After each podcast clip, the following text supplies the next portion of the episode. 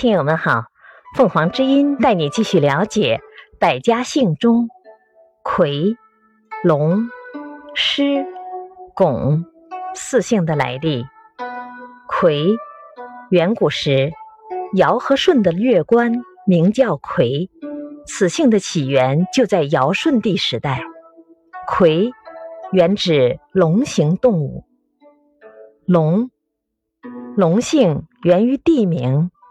春秋时，鲁国境内有龙邑，今山东泰安西南。居住在这里的人以其地名为姓，形成龙姓。